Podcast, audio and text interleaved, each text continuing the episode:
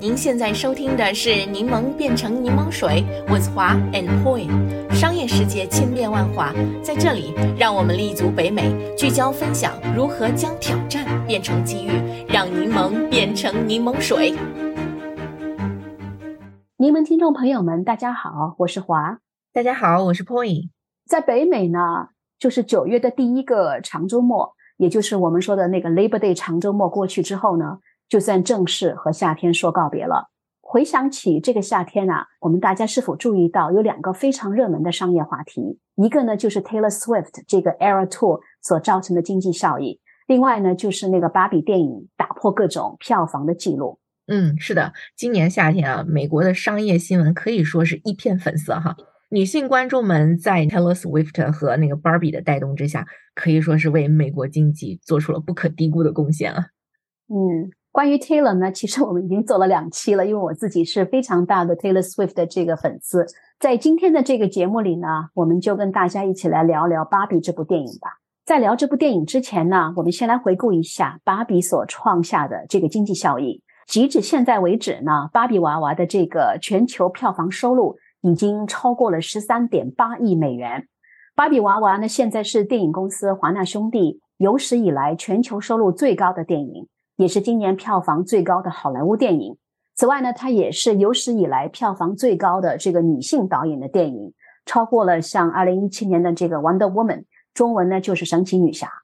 嗯，这部电影的确创造了很多新的记录哈，甚至凭一己之力为人们创造了更多走进影院的这个理由了。毕竟这几年受到疫情的影响，已经改变了很多人走进电影院的这个消费习惯。那么这段时间，影院的售票大厅里面。到处都是穿着粉红色服装的观影消费者啊，不管身材如何，都愿意参与一下哈。这种盛况真的可以说是很久未见了。那么，这种全民参与形式的影院仪式感，也可以说是相当的热烈了。嗯，是的，大家走进这个影院的这种热情高涨，我们可以在 social media 上面看到好多好多，而且票房成绩刚才也说了，也是有目共睹的。为了准备今天的这个播客呢，我还真的专门拖着我家先生去看了这部电影。他真的是不想去看，但是我跟他说我要做这一期播客，你一定要跟我去一次。不过我没有穿粉色衣服进去。也许呢，在看之前，因为有很多关于芭比娃娃的这种赞扬声到处都是，因此呢，我对这部电影好像也是充满了期待。但是呢，看完以后呢，不得不说我还是挺失望的。可能这么说啊，会引起很多这部电影的影迷的这个愤怒了。我觉得这部电影呢，确实娱乐性还算不错，男女主角们呢也都是我们大家挺熟悉的，也比较喜欢的。但是我觉得这部电影最大的问题呢，就是停留在这个口号上面，特别是这部电影的下半部分，我觉得好像都在听这个女性追求平等的那些语录。对于像我这样想能够看到更加深刻的。演绎芭比故事的我呢，就觉得好像有点肤浅了。啊，其实我也有一点点同感哈，尤其是在跟同期上映的这个奥本海默的衬托下，这种爆米花的感觉还是比较明显的哈。不过我们也还是要呃那个中立一点来说哈，就是这部电影它的出身啊，就不是为了讲一个好的故事，它需要承载的东西真的还蛮多的。首先啊，你看它要完成美泰公司的这个产品展示的任务，对不对？还要完成这个价值观的升华，然后再包裹进一个现代时尚流行的文化外壳的故事里面，而且这个故事还要老少皆宜且不肤浅。那这典型的就是那种既要又要的一个任务哈，能完成到现在这个程度，着实也是不易的。所以我觉得啊，能够达到七十分。嗯，我觉得你说的也挺有道理的，特别是这部电影的这个编剧跟导演，我是挺喜欢他的。得过一次奥斯卡，好像是，我对他还是挺尊重的。但是呢，我觉得话又说回来啊，我自己认为《芭比娃娃》这部电影最出彩的地方呢，其实并不是电影，而是它背后的这个市场营销团队。从去年夏天我就记得，那时候他们就开始有计划的在那个 social media 上面透露那个男女主角穿着这种五彩缤纷的衣服和溜冰鞋这些拍摄的镜头。然后呢，后来又看到在这个 Burger King 的汉堡包上。撒上这个粉色的这个姜汁，到邀请许多成功的职业女性来参加 I am a Barbie 这个 campaign。到后来呢，电影上映之前，和另一部好莱坞大片，也就是你刚才提到的 Oppenheimer 一起联合制造声势。到制造惊吓的那种完全的粉色时尚风等等等等。连那个我住在的这个尼亚加拉湖滨小镇，它每年有一次夏天的这个啊白色的晚会。嗯，今年的这个晚会它叫 The Color of Rose，其实也是在借用这个芭比，因为 Rose 的这个葡萄酒的颜色是粉色的，所以呢，其实它也在借用这个芭比娃娃的这个潮流风，把这个粉色带入到了夏天的这个聚会当中。因此呢，我觉得如果奥斯卡设有最佳电影市场营销奖项的话呢。那这个奖非是芭比娃娃背后的市场营销团队莫属的了。经过一年努力呢，这个耗资一亿美元的营业炒作，也让芭比娃娃这部电影以及呢美泰公司建立了几乎前所未有的这个知名度和兴趣。据我看到的这个数据，美国三十五岁以下女性对这部电影的总体认知度已经达到了百分之八十三。嗯，可以说是相当的成功啊，所以我觉得这部电影的市场营销有太多东西可以让我们一起学习学习了，而且它可以算是翻红的超级经典案例了。因此呢，在今天的节目里面，我们请来了我们播客节目的 regular 嘉宾，加拿大 Equitable Bank 的策略经理 Frank 张，来跟我们一起聊聊这个精彩的市场营销案例。Frank，你好，你好。哎，华，哎，Poy，大家好。哎，Frank，你好。嗯，Frank，刚刚华姐提到啊，她觉得这部电影挺一般的，不过她可能只能代表成熟女性视角哈。那我很好奇啊，作为一个都市男性青年代表，你看了电影以后觉得如何？首先，我先谢谢你称我为都市青年男性啊，按照按照联合国的标准，我的这个年龄应该算中年男性了。你还很年轻。呃呃，我个人来讲，因为我是在首映当天看的这部电影，所以我其实没有过多的这些个大家给的一些个反馈啊，一些个 review。我当时看完之后，当时觉得这部电影还是挺不错的哈。啊，我一开始时候是在五月底的时候就看到了《Barbie》这部电影的预告片。当时预告片给我的感觉呢，就是 Barbie 要来到这个真人世界感受一下疾苦，他可能会经历一些磨难，然后呢，最终获得了成长。但是等我看到电影之后呢，我发现，哎，电影的情节跟我想象的有点不太一样。它其实讲到了很多的层面。其实让我很有深刻的是那个 Ken 那个层面，他 Ken 有一段独白嘛，他自己还唱了一首歌，是吧？然后那段独白就是说是 Without Barbie, Ken doesn't mean anything。所以说，其实我觉得，哎，这也是一个非常 unique 的一个视角，嗯啊，而且呢，就是因为这部电影我是在首映当天看的，在看的时候感觉就是不同的桥段能够引起现场不同观众不同 segment 的这个共鸣。比如说有一段是那个 Mattel 高管他那个 assistant 他的一段独白，他就说当代的这个女性有多么多么的不容易。然后可能你不能怎么样，但是你也不能太那个样子。然后在这个这个桥段呢，其实这个独白就让现场的女性这个全场鼓掌，表示非常理解跟认同啊。Frank 非常欢迎再次来到我们的播客节目，和我们一起聊聊芭比。你的好几期节目都非常受观众的欢迎。刚刚我们提到了芭比娃娃在上映之前的这个市场营销手段真的是五彩缤纷，而且呢非常的有创意。那么想问一下，你印象最深的市场营销手段是什么呢？应该这么说啊，这部电影呢，其实是在放映之前就宣传感爆棚。中文有一句话叫“未见其人，先闻其声”。这部电影就是那种感觉，在你还没看电影之前，你就感觉这个电影就已经铺天盖地的在你的身边。你会感到，无论是各种联联名啊，它跟 Zara、跟 Gap、跟这个名创优品等等都有这个联名。还是说以这个芭比主题的活动，整个的在放映的前两个节真的是层出不穷哈。比如说当时在北美有一个很知名的一个 boutique fitness 的 studio，就是 Barry's，我经常去去上 Barry's 的课。每一个 Barry's 的 studio 在首映当天都有一节以芭比为主题的课，从音乐到大家的 workout outfit 都是跟芭比相关的。还有印象最深刻的，不能说花了多大的价钱，但是我觉得就是非常的 unique，就是在 Google 你搜索 Barbie，你的那个页面就会变成粉色，而且还有烟花的特效等等，你会感觉整个的北美的社会都在那个周末被粉红色所包围了。那这些粉红营销呢，其实也并不完全是 Mattel 跟华纳去赞助的，有些呢其实也是其他品牌去利用了 Barbie 的这波攻势来打造的。包括那两周我在朋友圈在 Instagram 上也看到大家都穿着粉红色的衣服看 Barbie。真的那两周，我真的觉得就是全民狂欢。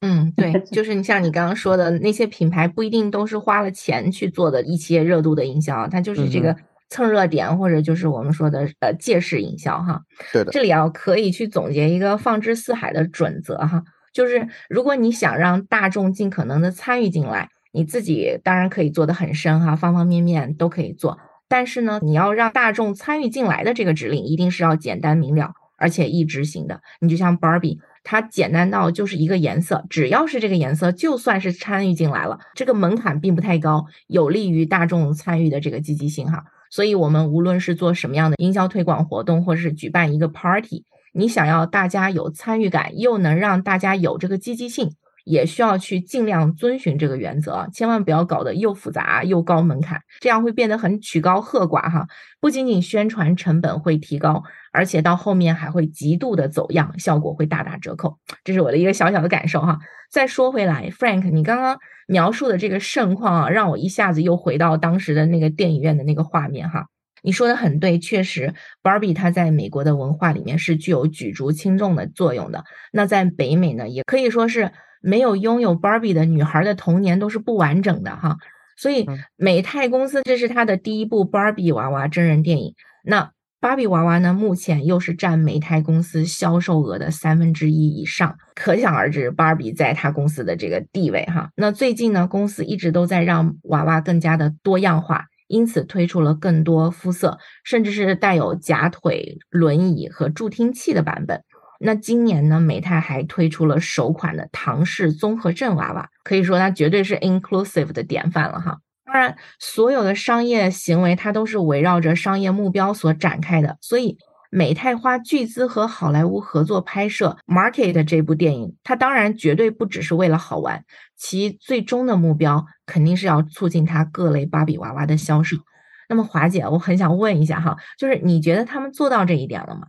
嗯，我觉得美泰啊研究了很多好莱坞其他电影的这个营销方式。嗯，到目前为止呢，我觉得这部电影围绕着这个营销的产品的这个结果也做得非常的好。据我看到的数据啊，专门配合这部电影上映而制作的这个美泰的芭比娃娃的粉红色格子连衣裙，还有就是那个芭比的那个玩具屋，都在亚马逊上销售排列前茅。比如呢，大家熟悉的这个美国百货商店 Neiman Marcus。也与这个美泰合作，从去年就开始推出了这个芭比娃娃独家的合作款，许多单品呢在电影上映后的最初几天就卖光了。所以为什么大家会看到所有人都穿着这个粉色的衣服？嗯，美泰呢为了配合这部电影的上映，和一百多个品牌达成了协议，所以呢从这个吃穿住行，让我们所有的人都有机会成为这个芭比世界里的那个可爱的芭比女孩儿。嗯。那这里呢，我们从策略的层次上也来考虑一下，因为我觉得要提一下的是，美泰的这个市场营销策略不会是突发奇想的，而是一个自上而下，从策略到执行的一个完美的结合。啊，Frank，你也知道啊，我们过去在做咨询的时候，在跟客户开会的时候，经常会问一个非常简单的问题，就是 What business are you in？那这个问题呢，看上去非常简单，但是真正要回答好呢，却是一个非常深思熟虑的过程。那我举一个例子，福布斯杂志呢就曾经采访过美国，现在好像已经有点过时，但当时是非常著名的这个时尚首饰品牌叫 Alex and Annie，它的创始人的名字叫 Caroline Raffalian。那在问到这个问题的时候呢，Caroline 她就是这样说的，她说：“Alex Annie is not just a jewelry company. We are in the business of selling positive energy.” The positive energy 就是说非常正能量，对不对？对，正是这么一句豪言壮语呢，就是让 Alex 和 Annie 呢就很快的走出了这个中小企业成长必经的那些无人之地，跳出了单单只是一个销售首饰公司的瓶颈，在扩大产品的种类同时呢，他就用那种强烈的情感元素，紧紧的和他们的这个顾客发展、保持和加深那层非常奇妙的关系。所以呢，在短短的五年时间里呢，营业额就从五百万美元上升到了五千万美元。嗯，那我们再回到这个美泰，他们呢没有把自己轻易的定位成是一个玩具公司，而是非常清楚的指出他们是一家流行文化公司。那英语呢就是 pop culture company。啊，刚刚离开美泰 CEO 这个职位的 Richard Dixon 曾经就这样说，他说美泰呢就是流行文化的代表。我们的品牌呢是一块和流行文化进行共同对话的画布，我们可以跨多个类别和体验表达我们的品牌身份，并且呢，以一种非常有意义的方式将其变成现实。这里呢，我要插一下啊，Dixon 呢是最近呢离开了美泰，然后呢加入了大家都很熟悉的这个服装品牌 Gap，成为了他们最新一任的这个 CEO。因此呢，我呢就对这位把芭比娃娃炒得如此成功的营销奇才也是非常的期待，希望他能够把 Gap 这个已经沉沦了很久的品牌注入一些新的生命吧。正是这种具有雄心壮志的战略思维，所以呢，让美泰就一直保持这种领先的地位。芭比娃娃的这个成功呢，也为美泰带来了更多的这个信心和财务基础。你看，一部片子成功，因此公司呢就开始目前在开发的电影项目已经多达了四十五个，那其中十三个呢已经公开了宣布，包括呢叫 He Man，就是中文是希曼，然后呢还有一部叫那个 Hot Wheels。嗯，是的，华姐，我真的是再一次对品牌格局四个字有了深深的共鸣啊！就像上一集咱们和 Jennifer 讨论那个。Patagonia 这个服装品牌一样哈，它宣布地球是唯一的股东。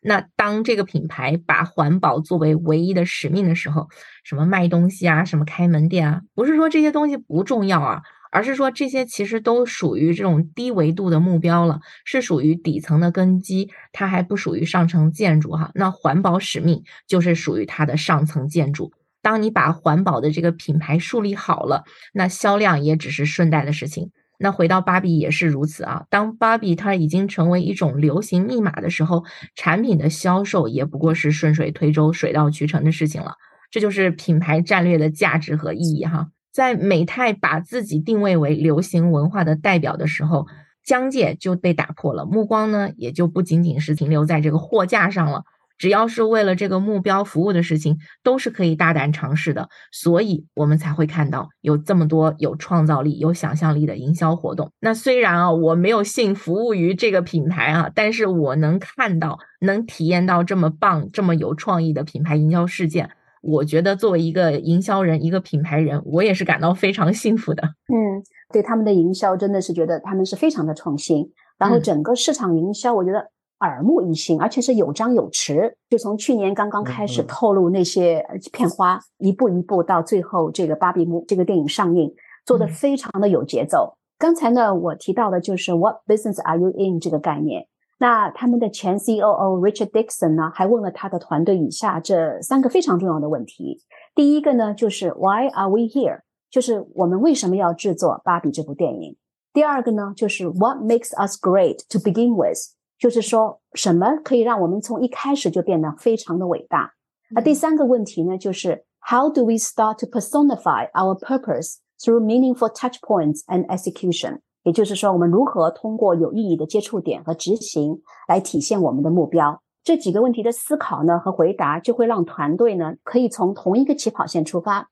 那么接下来呢，就是要研究如何用创新的这种设计来实现目标了。对于美泰来说啊。这就意味着他们需要比任何人都更加了解自己的消费者，这样才能够通过这种创新的思维来打破普通人的这种想象力。那么，单单有新奇的想法还不够，另一个很重要的组成部分呢，就是文化的相关性。刚才提到了美泰呢，把自己定位是一家流行文化公司，因此呢，市场营销和这个产品的开发必须是与这个流行文化这个主题联系在一起的。例如，芭比娃娃的这个职业生涯呢，也从以前单单是一个金发少女，到现在呢，已经发展到了包括像海洋生物学家、教师、曲棍球运动员等等。刚才那个 Poy 你也提到了，今年四月呢，美泰还和这个美国唐氏综合症协会合作，推出了首款这个患有唐氏综合症的这种芭比娃娃。嗯，我觉得美泰的这种策略啊，就是非常的正确。但是光有这个策略还不行，对不对？我觉得最厉害的是他们那种卓越的执行力。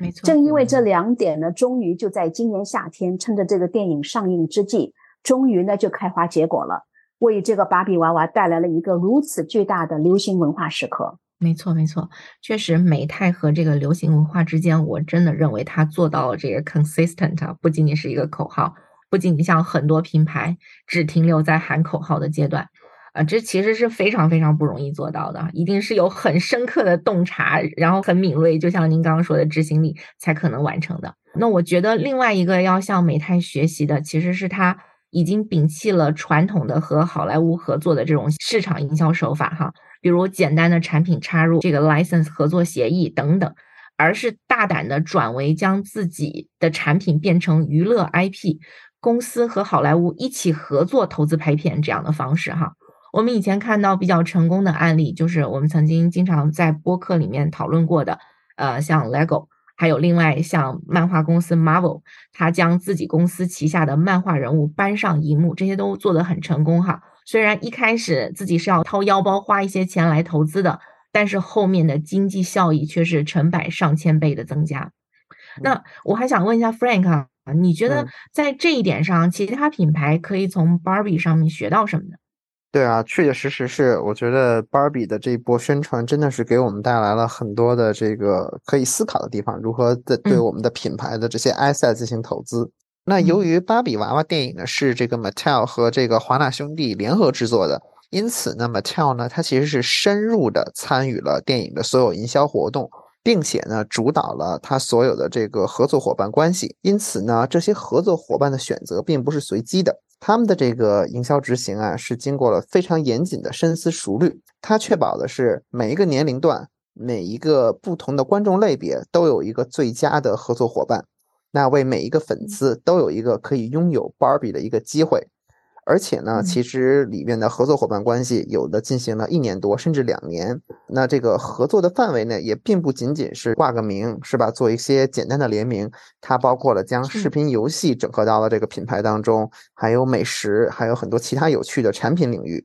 啊，而这些合作伙伴的关系呢，因为它已经进行了一年多到两年，所以说呢，它已经有一定的积累，所以在电影的放映前的瞬间开花，营造出了这样一个粉色的世界。我觉得其实看了 Barbie 的这些个品牌联名或者是这些 partnership，它给我最大的一个观点呢，其实就是我们品牌在考虑合作伙伴的时候，其实要有一个 ecosystem 这样一个观点。嗯，也就是说，我们经常经常说的品牌跨界，其实就是这样一个道理。呃，Barbie 它其实并不仅仅是一个玩偶，其实我们很多时候发现很多的联名的产品，它其实是把那个粉色给提取了出来。那这个粉色它就可以是很多的产品，它就可以是很多的消费的体验的东西。而且呢，Barbie 呢并不仅仅是一部电影里的人物，它可以是一个 video game 里面的人物。所以说，我觉得品牌在考虑选择 partner 的时候呢，可以放弃我们给我们自己预设的一些框架，从而来考虑我们可以跟哪些品牌、哪些行业进行联名。嗯，对。所以说，创新哪里来啊？首先要把自己的那些条条框框都放下，你才可能找到那个创新的点哈。那其实美泰旗下的品牌种类它是非常多的。但是我觉得选择芭比娃娃成为首选品牌拍成电影是有它非常逻辑严密的这个道理的哈。芭比娃娃它是美泰最重要、收入最高、时间最久的产品线，而且它可以说是仅次于可口可乐之外的全世界最知名的这个东西了。尽管啊，近些年是有那么一丁点儿过气哈，但这 IP 的实力绝对是在线的。而且 Barbie 它也是最符合叙事要求、最容易改编成电影的这么一个 IP 哈。正因为如此，所以它的商业潜力其实是巨大的。所以，对于任何希望建立自己知识产权的这个品牌来说，了解受众的规模和潜力是极为重要的。知道自己实力在哪，知道自己的那个优点在哪，哈，这样对投资人的这个信心也会有极大的增强。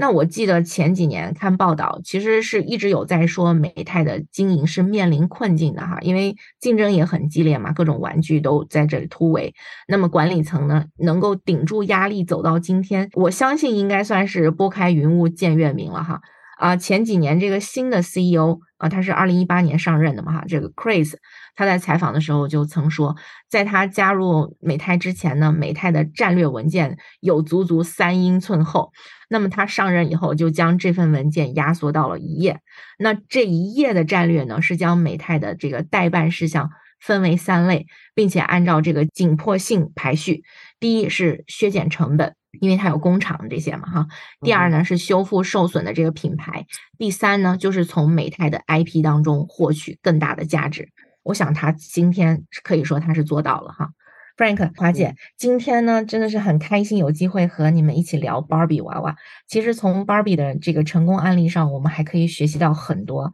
希望以后有机会，我们可以继续讨论更深一些哈。那最后，请允许我花一点点时间来总结一下咱们今天从这个案例里面学到的一些重要的点。首先，第一，咱们需要高瞻远瞩的策略思维，然后再加上卓越的这个执行力，这是成功的最重要的基础。然后第二呢？咱们要勇于承担有计划的风险。当品牌跳出舒适区，容许自己和世界上一些最有才华的创作合作的时候，奇迹就会出现。第三，品牌真实性和文化相关性是能够引起大众一起参与的这个 movement 的基础。那第四，在了解你客户的基础之上，允许突破性思维。无论是电影、电视还是商品的营销。我们都必须突破自身的这个局限性，然后第五呢，机智的学会开发产品货架之外的这个品牌价值。今天的节目呢就到这里，在结束今天这一期的节目之前，